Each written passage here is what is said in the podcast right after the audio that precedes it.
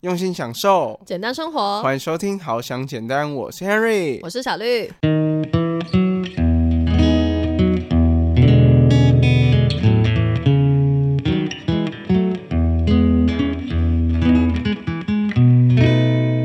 今天最后一个问的问题，嗯，这个终极的问题，这个是一个非常 deep 的问题。这个他要是回答错，我们就会觉得他有点政治不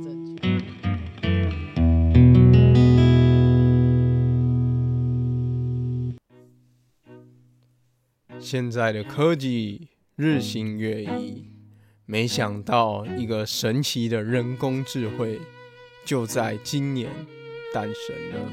是去年，哦，去年去年十一月的时候诞生了。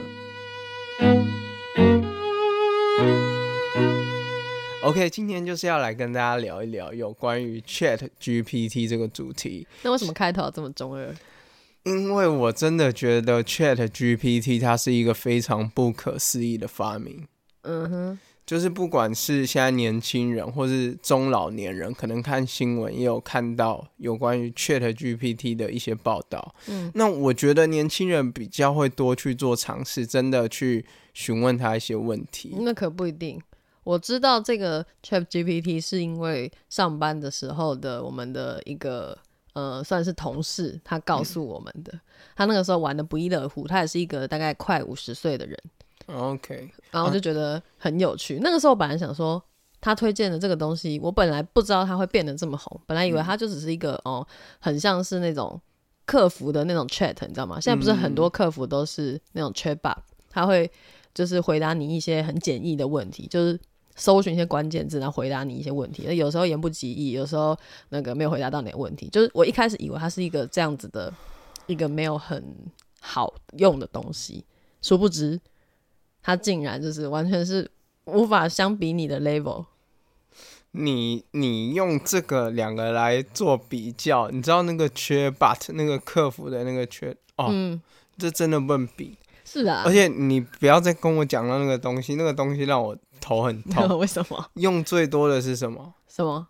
银行的 app 嗯用这个，嗯我跟你讲，它百分之八九十都没有办法解决我的问题，我还是必须要打电话去客服，请专人帮我解决。他就是可能你问他一个问题，他就丢一堆的那个资讯，然后你就会点进去之后看到一大堆的文字，就会觉得头很痛。但我还是有被那个解决到问题过，看你怎么用，就是它可能要比较技巧性的使用，或者是每家银行的他们的那些机器人不太一样，对，所以我是觉得或许可能就像你一样，很多人对于这种 AI 的这种机器人的回答感到就是觉得不是很满意。但是今天我们想要讨论的这个，相信很多人也用过啦，一定是有完全不一样的感受。真的绝对会有非常不一样的感受。嗯哼，你如果拿之前那一种客服的那种 Chatbot，然后来跟 Chat GPT 比，根本就是嘚嘚比鸡腿。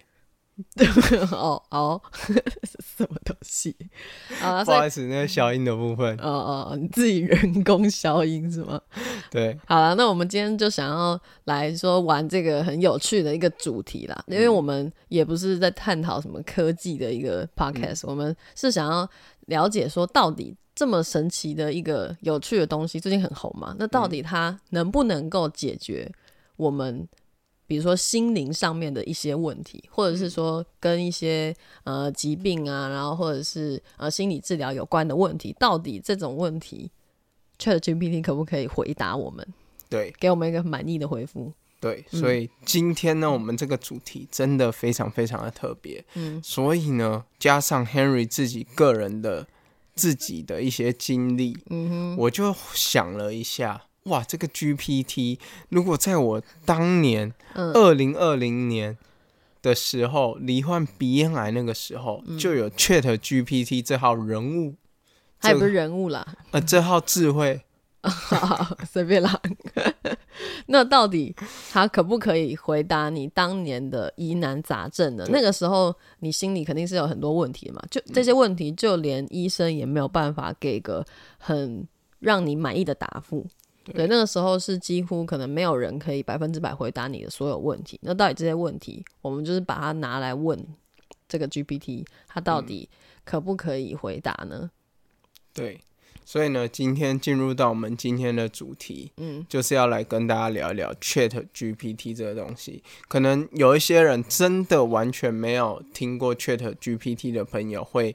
不知道我们刚刚形容 Chat GPT 是什么？嗯，那你就想象它就好像是一个聊天机器人。嗯，简单来讲，你可以这样，只是它可以给你的资讯量是还蛮庞大的这样子。对。那现在呢，我就要先来讲一些 Chat GPT 的优缺点。嗯，对，因为这种科技的东西会有优点，就一定会有它的缺点。嗯，那我觉得这个 Chat GPT 本人呢。这个 Chat 先生，他真的非常非常的诚实。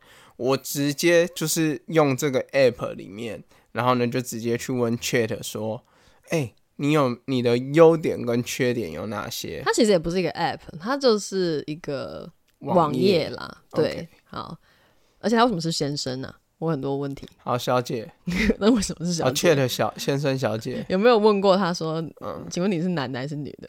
他应该他应该会没有办法回答。没有，我觉得他会回答。他可能会回答说：“呃，我其实是一个就是没有性别的一个呃人工智慧的聊天的一些软体之类的。”他应该会这样回答你。OK OK，就是很客观的回答你这样。好了好了，不是不是重点，重点就是我们就真的问他到底他自己的优缺点是什么，然后他还真的诚实的回答给了我们。好，那他告诉我们呢，说，诶，他的优点就是快速、多语性、普及性跟知识丰富。嗯，那快速呢，就是它可以在短时间内生成大量的回答。对，甚至你是要叫他写小说也可以。嗯，对，你可以跟他说，诶 c h a t GPT，你可以帮我写一个一只小狗的小说吗？嗯，你给他设定这只小狗。要高矮胖瘦，然后他会遇到什么事情，他就会写一篇。你还可以设定说要几个字，他就会写一篇小说出来给你看。哎，这个同我同事也有玩，他这个在前两天，在前天吧，还是昨天的时候才在玩。他就说什么说，比如说你呃，可以帮我用。假设就随便一个作者，比如说，你可以帮我用东野圭吾的方式来形容我某某某同事，他是一个怎样的人吗？然后就真的可以用那个可能作者的写作方式，然后帮你形容出这个角色，这样超有趣的，就是你可以跟他玩很多有的没的，就是很天马行空的事情，对不对？他都可以就是。不会很荒唐，他会大概真的照你的写法，就是你你打字给他的那些内容，说出一些很合理的的大概的内容，这样子。哇，这个真的是太厉害了。对对，然后第二个呢，就是多语性的部分。嗯哼，那多语性就是不管任何的语言，他都通，真的超猛，真的超猛的，你就可以跟他说说什么都都得通。嗯，因为通常这种语言学习啊，本来。就是以为说他可能大概就是单一种语单一种语言去做学习而已，但是他却可以就是全世界的人都可以使用，代表他真的是支持非常多种语言，真的。然后再来呢，就是它的普及性的部分，嗯，它从健康、教育、娱乐各个方面，它都有涉猎，政治啊什么的，对，都可以问他很多问题，就可以想象以前古人，嗯哼，他就是呢那个六艺。礼乐射御书数都非常的精通的这种概念，嗯哼，对。然后第四个的话，就是他哇，学识非常渊博，知识非常丰富，他可以用很多的学术理论来跟你去讲一个议题之类的，嗯，对。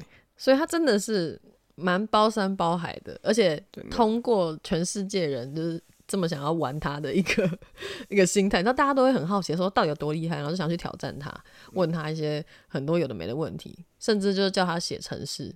因为我是在一个就是那个软体公司上班嘛，然后我同事他们就工程师啊，所以就很多人就问他各种城市相关的问题，然后也真的就是有获得一定的解答。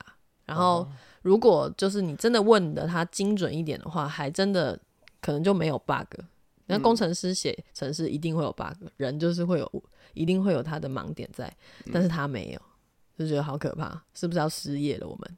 真的，嗯，大家都很担心，特别是工程师的这块角色，因为我听说 Chat GPT，你只要给他一个指令跟设定，嗯，它就可以帮你设计出一个手机的 App，嗯哼哼，对，它可以运用到很多的那个城市嘛，因为它是会持续不断的，就是去做机器学习的部分。嗯，那这大概就是它的一个简介。如果不知道它的人呢，就真的可以去，你就网络上直接搜，然后你可以直接去应用。你就直接去用用看就对，你就大概知道它是一个什么东西。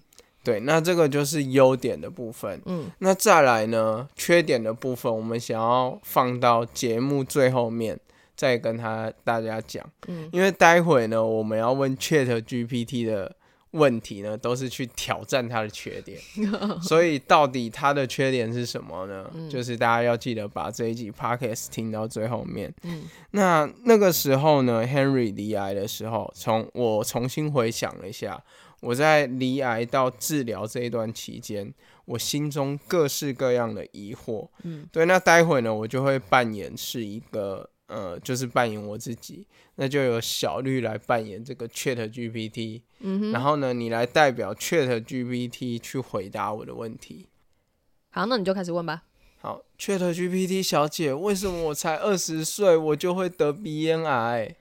好，这个时候他就回答说，鼻咽癌的病因并不完全清楚，但是已知有多种可能的风险因素，包括一二三四点这样。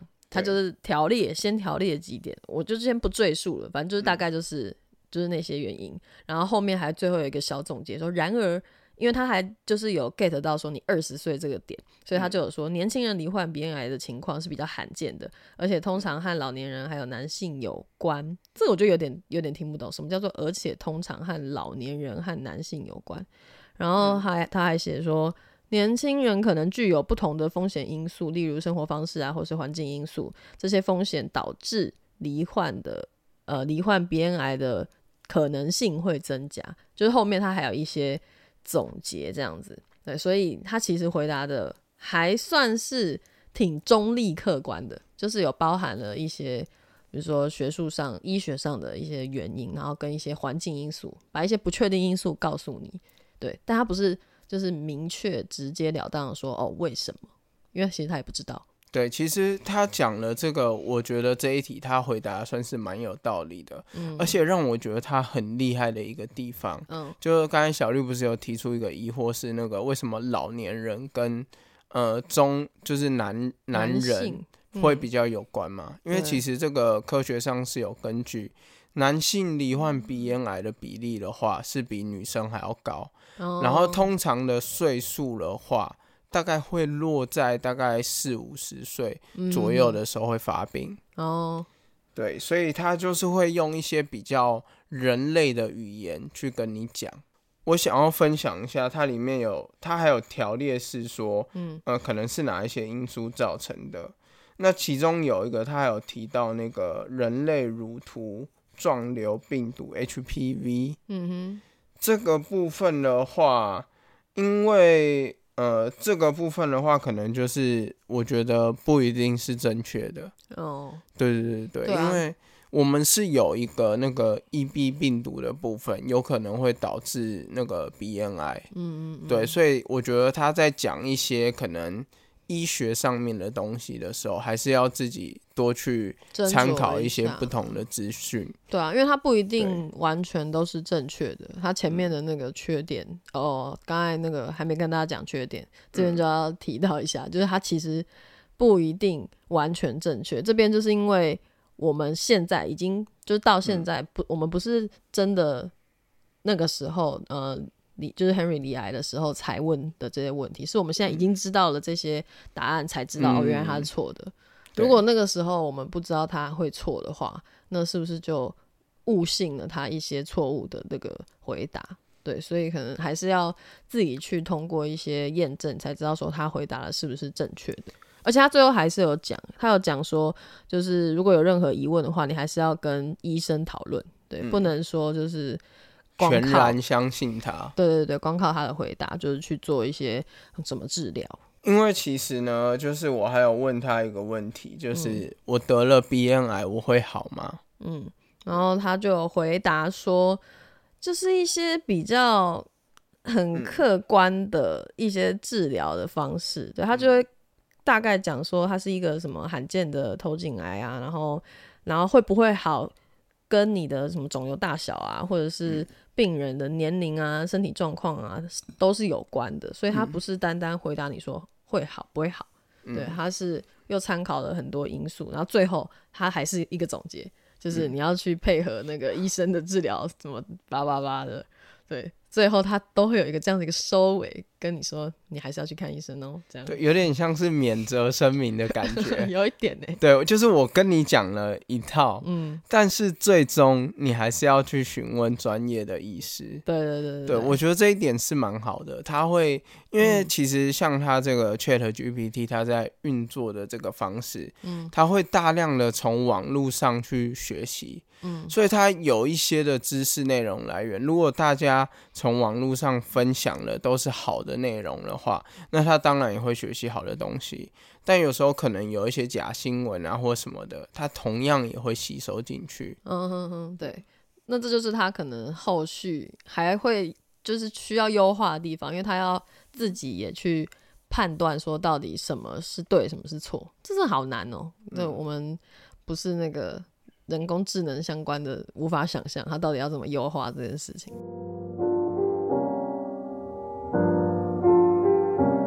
唉，生活好累哦，怎么动不动就想躺平呢？很想躺平，但我不想永远就当一个躺平族哎。那就赶紧加入我们的不躺平计划。既然都要躺，那就来这里躺，还有人跟你一起再站起来往前走哦！哇，太棒了！那我们赶快点选资讯栏连接，就可以加入社团，马上开始属于你的不躺平计划。对然后呢，再来就是因为那时候因为生病的关系嘛，我很害怕说生病会影响到我的家人，嗯，所以我就问他说，如果我得癌症，我身边的人啊，会不会就是会变得很辛苦这样子？嗯，那他就回答说。癌症的诊断和治疗是一个非常困难还有挑战性的过程，不仅对患者本人造成身体和心理上的负担，也对身边的朋友带来很大的压力与负担。然后这边他还直接就是条列式的三点建议，说就是针对被诊断出有癌症的人要怎么样去做。我觉得这个地方还蛮厉害，他就是直接会跟你说要怎么做。第一点，他就是说你要跟身边的人坦诚进行沟通。然后第二点是接受身边的人的帮助，那第三点是寻求专业知识，最后还是你知道又回到了那个最后的一个总结，他还是说如果你有什么问题的话，还是要寻求专业的支持。嗯，哎，其实我觉得他这一题就是回答的蛮好的。嗯，对，对他其实是有回到，而且就一个有条列式的，我觉得他有点像是我们。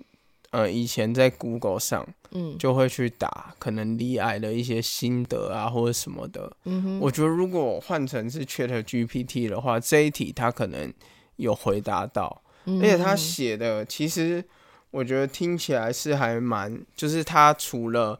讲一些条列式的理论之外，嗯，他有跟你提到一些，就是透过身边的人的陪你一起经历的这件事情，嗯，就是你可以去度过它。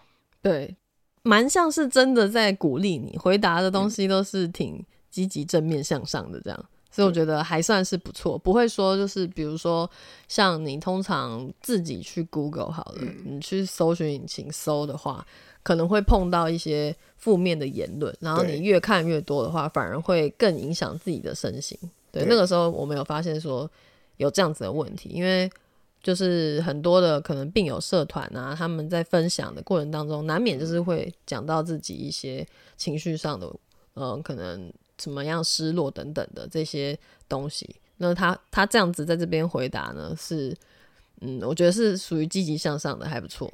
对，嗯，然后呢，再来就很厉害的是，如果他的回答里面你又产生了你的一些疑惑，比如说他有提到要跟家人就是沟通嘛，对不对？嗯，那我就在想，哎、我很多事情都不太敢跟家里的人说，那我要怎么沟通？我就又问他，那我要如何跟身边的家人沟通我的困难？嗯哼，他又给下了几点建议，他给了五点建议耶。对他，说你可以寻找一个适当的时间和场合，然后就是跟他们说你到底是呃有什么困难，比如说可能家庭聚会或者是晚餐的时候，对，真的还这个还蛮明确的，就直接跟你讲说，哎、你什么时候可以讲。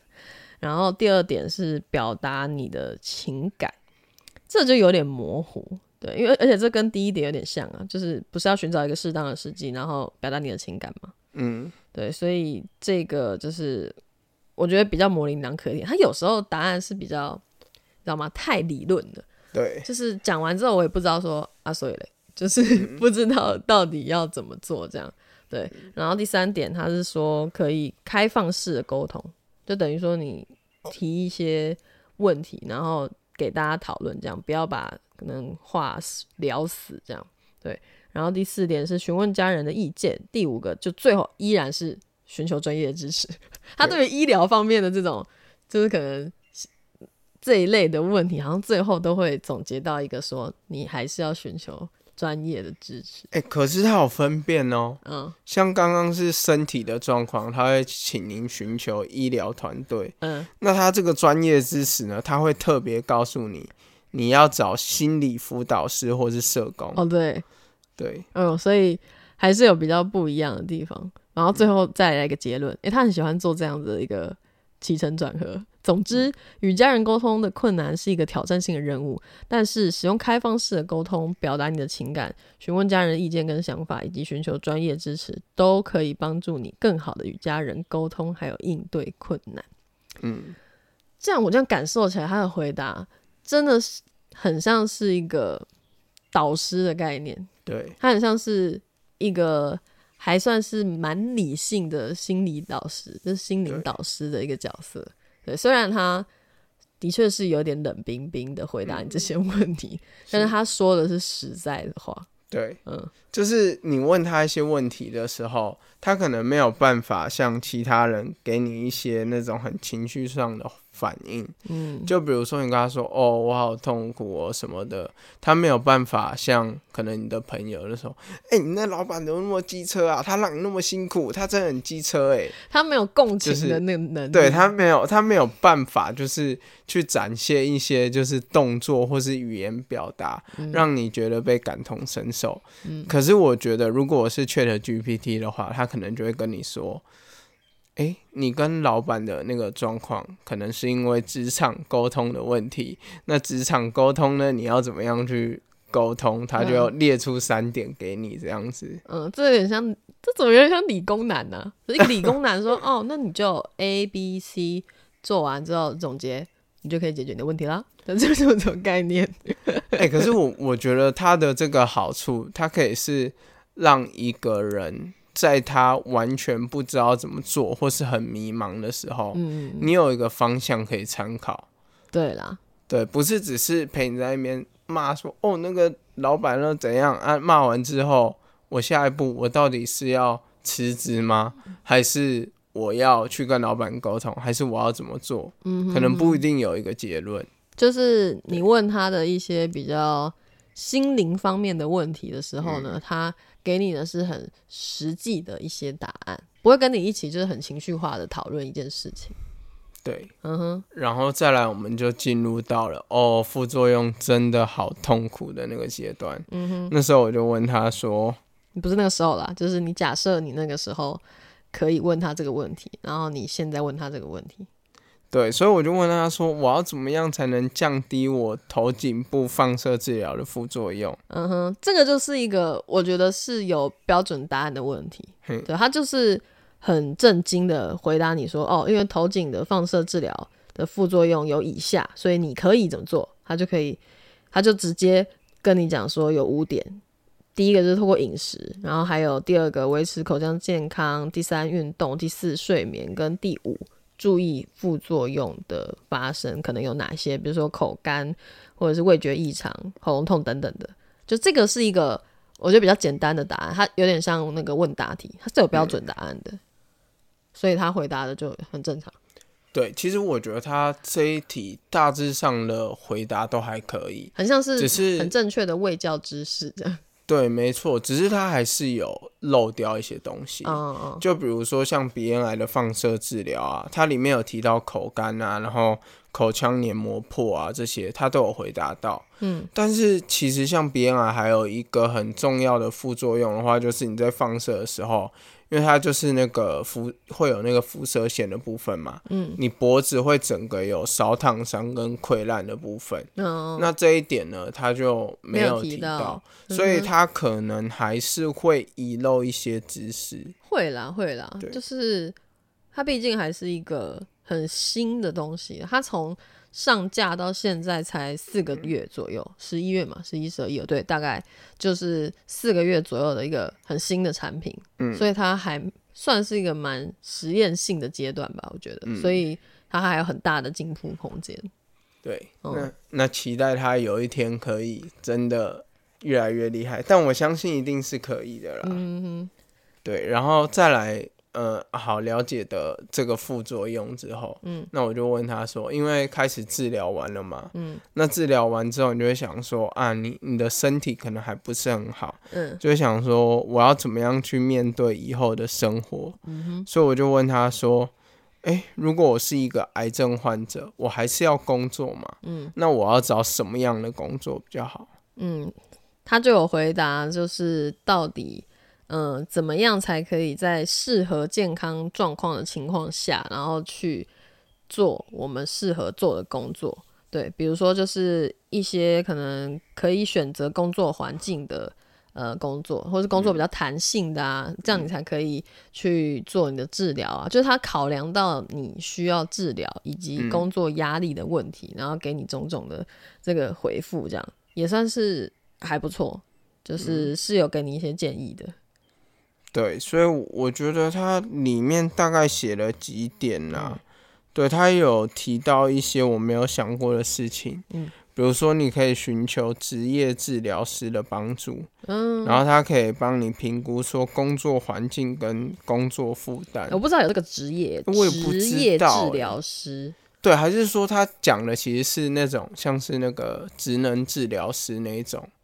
这我不知道、欸，对这可能我们还要再去求证，说到底他讲的这个职职业业治疗师师是怎么样。但他说职业治疗师可以帮助你评估工作环境跟你的工作负担，就是是不是嗯、呃可以确保说你在工作当中保持既就是舒适又安全，可能就是评估说这个工作的压力跟你的健康到底可不可以做平衡哦，了解啊？。真的有这个工作吗？我觉得应该是会有，但是嗯我觉得这一种工作的话，它可能比较会像是那种劳力型的，嗯、不一定吧。就是呃，就是比如说他的工作是一些可能要搬重物啊或什么的，嗯然后这个职业治疗师呢，他就会去了解说，诶，你现在身体可能假设你之前腰受伤过，他会去评估说你腰这个受伤的部分还能不能继续去做这个搬东西的这个工作。嗯，我的想象是他可能也可以评估一些压力指数、欸，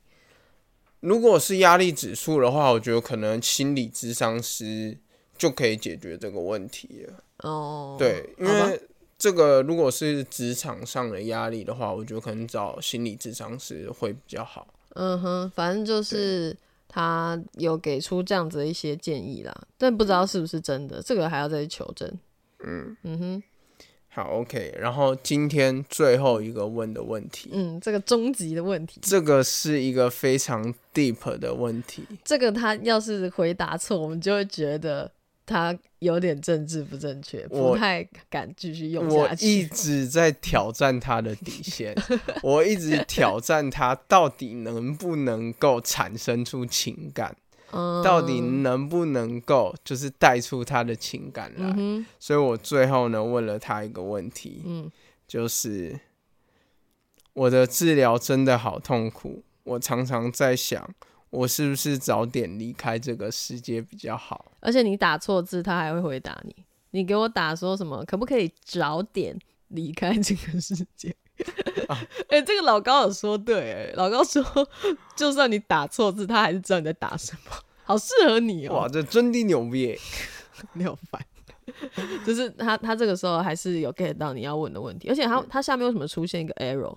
他就是写说，就是这个可能就是违反了一个什么内容的政策。这边的话，他这一段英文就由英文好的 Henry 来跟大家解释一下。不用啊，我刚才有直接解释给大家好了。其实其实没有很好，只是我有特别去查过他这个这一段英文的翻译。嗯，他这一段英文主要就是在讲还要翻译这个。好了，那不是重点。他这一段英文主要就是在讲 这个问题跟他们制造这个 Chat GPT 的。这个工作程序是不符合的，就他们设定这个 Chat GPT 不是来解答这个问题的哦。所以如果这个问题的话有错误的话，请要跟他们反映。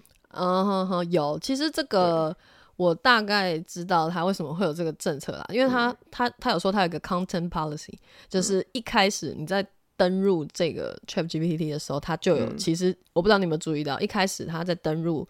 你在使用之前，它就有一一一小串短短的介绍，有有就是说，它其实就是建议你不要可能输入一些太隐私性的问题啊，就是这一类型的问题，它是就是不就是不会处理的，它可能就是会处理的不好。然后如果有怎么样的什么不适合或者是呃不正确的地方，它就是都欢迎你说可以跟他们讲，就是希望可以帮他们优化这一块。他们可能还在做尝试，就这种很情绪性的这种嗯问题，搞不好真的会影响到一个当下情绪很高昂的人的下一步决定。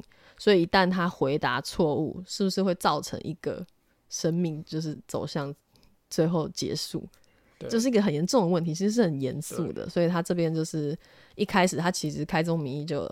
先也是做一个免责，然后他这边也也有在出现错误，我觉得他也是蛮厉害，他知道说侦测到这是一个还蛮呃，就是可能危及到生命的一个问题了。哇，那我觉得我也是解锁一个成就，什么意思？我竟然可以挑战挑战 Chat GPT，挑战到出现这个警示。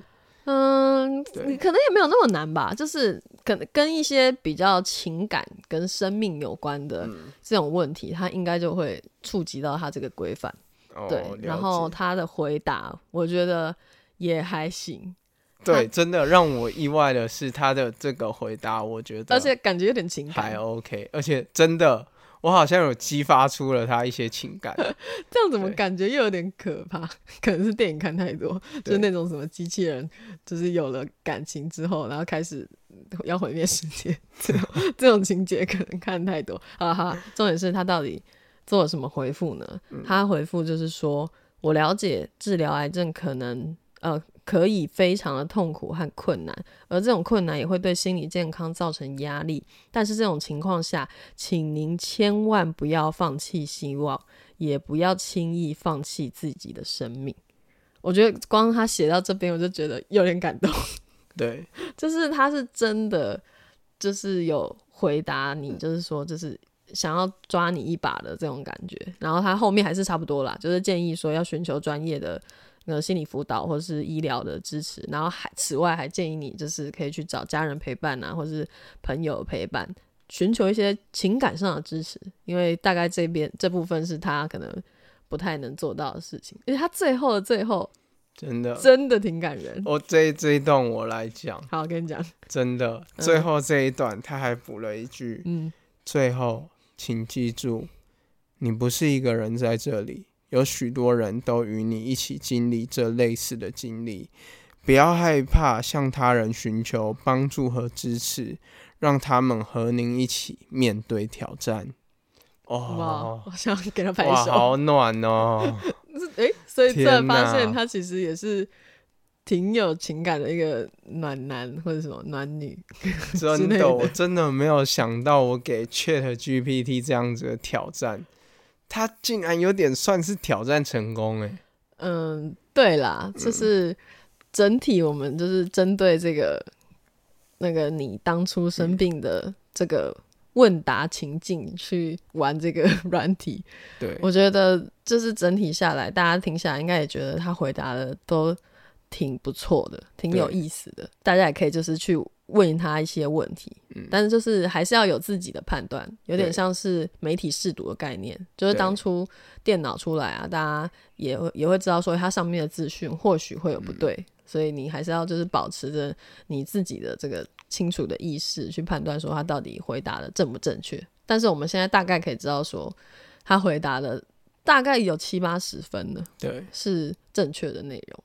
对，可是我个人啦，虽然我们刚才表达就是对于 Chat GPT 的感动，嗯哼，但是这边还是要讲一下，如果你真的有这样子的疑惑的话，跟不解的地方，还是要寻求心理 智商相关的帮助，因为这个问题呢，它其实呃有很多的风险。嗯，对，那我会问这个问题，是因为我目前心里面已经没有这个想法，嗯所以我才会去问他这个问题。或许说，我们一般现在我们都算是正常人来看他的回答，或许是好的。但是如果对于一个真正有这样子困难点的人来说，或许这个回答对他来说，你在讲什么狗屁鸡汤啊？我才我我身边的人根本就不支持我，你根本不知道我的困难在哪里之类的，他就有一些这个负面的闷闷，气死了，Chat GPT 我不用了，然后手机摔在地上，然后他可能就真的去做了什么对他自己不好的事情。嗯哼，就是我觉得对我们来说，我们也是保持着一个比较有趣的心态去问他这些问题，但是真的，我觉得跟人有关的一些心灵还有情感上的事情，他还是没那么的真的可以让你感受到温度。再怎么样，它还是一一块，就是你你面对的是一台机器，嗯，你的手机或是电脑，不管就是怎么样，还是没有办法超越。我觉得在人这一块上给你的真的温度啦。对，所以嗯，但是我还是鼓励大家可以有空的时候就去把玩把玩这个 Chat GPT，因为它毕竟是一个未来可能很多人都会用到的东西，就把它当成是一个工具。就好像我们年轻人都会去 Google 一些我们要找的资料嘛，对啊，对不对也不止年轻人了啦，现在很多人都现在很多人都会有啦。我是说，假设像我们这一代会去用电脑啊什么之类的，但搞不好到下一代的时候，搞不好我们都有一些人就是不去接触这种 AI 的东西，还一直在用 Google，然后底下的年轻人哦都很会用什么 AI 啊，然后去写程式啊或什么的，嗯他们就比我们厉害很多。所以真的活到老学到老，那大家可以去做一些比较有趣的，比如说像呃，请 Chat GPT 帮你写一个剧本啊，或者写一个小说，然后自己看一看笑一笑，我相信都是蛮有趣的。对，然后我觉得也不要担心说 Chat GPT 会取代我们，取代我们的工作啊或什么的，因为它毕竟就是一个机器，所以我们要学习的是如何去运用它，而不是被它取代。嗯哼，对对。那如果真的想要寻求就是一些聊天呐、或是一些心理上的讨论呐，还不如找我们呢。还是别找他了，OK，没问题。就是也可以加入我们，就是之前跟大家说的不躺平计划的社团，对我们都会把资讯放在我们的资讯栏当中。OK，好，没问题。那最后呢，目前的 AI 呢，它或许可以给你一些最快速的资讯跟知识，对。但是如果你内心有疑难杂症的话，还是要找人聊聊哦。好，那我们就下周再见喽。拜拜。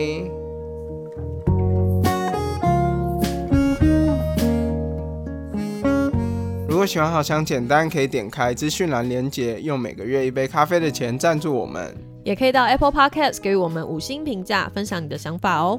谢谢大家的收听啦。